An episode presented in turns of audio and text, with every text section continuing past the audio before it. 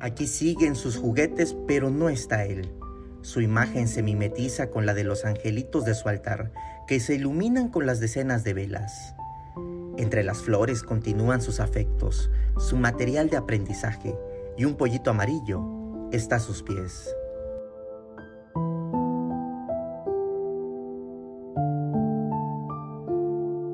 Para los rezos de Damián de tres años y siete meses, se reparte pastel y gelatina. Un mes y diez días han pasado y a pesar de que las evidencias apuntan que se trató de un homicidio culposo, no hay detenidos, no hay responsables. Papá, me mataron a mi hijo.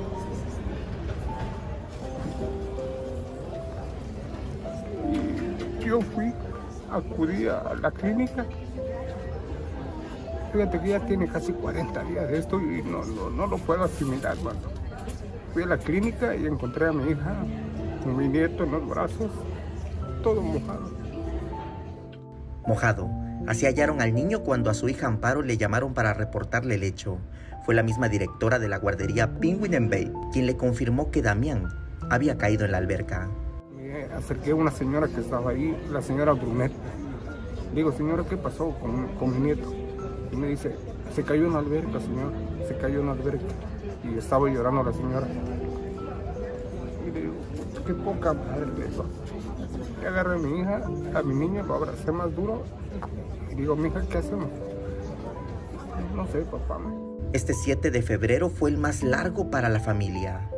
Al recibir el certificado de defunción, comenzaron las inconsistencias. Aquí dice que Damián murió por asfixia mecánica por broncoaspiración, que de acuerdo con el código médico CIE 10 tendría que ser por ahogamiento. Así le pusieron. Así le pusieron broncoaspiración, pero no lo es. No estamos locos, no, no, no, no. ¿Qué pasa? Pues el niño lo recibimos totalmente mojado, sacando agua por su naricita, por la boca, por todos lados. Y le ponen en el acta de, función, le ponen eh, asfixia por broncoaspiración mecánica. Eso no es posible, no, no, no, es, es ilógico, ¿no? Rigoberto Moreno ha sido insistente en la aplicación de justicia por la muerte de su nieto ha pedido la carpeta de investigación, ha buscado las declaraciones de los implicados. En su andar ha recibido respuestas raras, anónimas, como esta. Me llega a mi teléfono un mensaje anónimo diciéndome que si quería saber quién había vaciado la alberca donde se cayó mi niño, que acudiera yo al hospital del 5 de mayo. La persona que estaba internada era de apellido, perdón, de nombre Ronay y yo preguntara por él. Me trasladé para allá. Empecé a investigar y si había una persona atropellada. Preguntando ahí con los familiares me dicen que lo atropellaron, que no sabían por qué, pero que él se dedicaba a las albercas. La persona atropellada declaró días antes de su accidente. Esto dijo.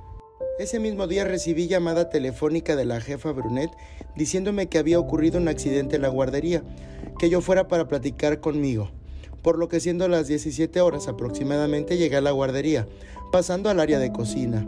Ahí llegué con la jefa Brunet. En eso me dijo que había ocurrido un accidente, que un niño se había ahogado en la alberca sin decirme el nombre del niño.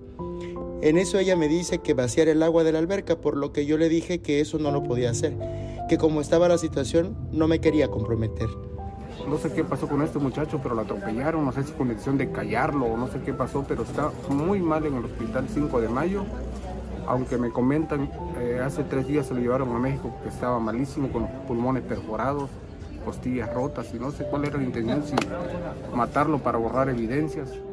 Eso no es todo. En el coche de don Rigoberto han dejado anónimos donde lo amenazan con que deje de investigar. Estoy recibiendo amenazas, estoy recibiendo amenazas, pero primera persona que te lo digo, aquí mis familiares me han dicho que ande con cuidado, pero pues, ¿de qué me cuido? Este lunes la familia será recibida por el presidente de México, Andrés Manuel López Obrador, y esperan que ya haya justicia.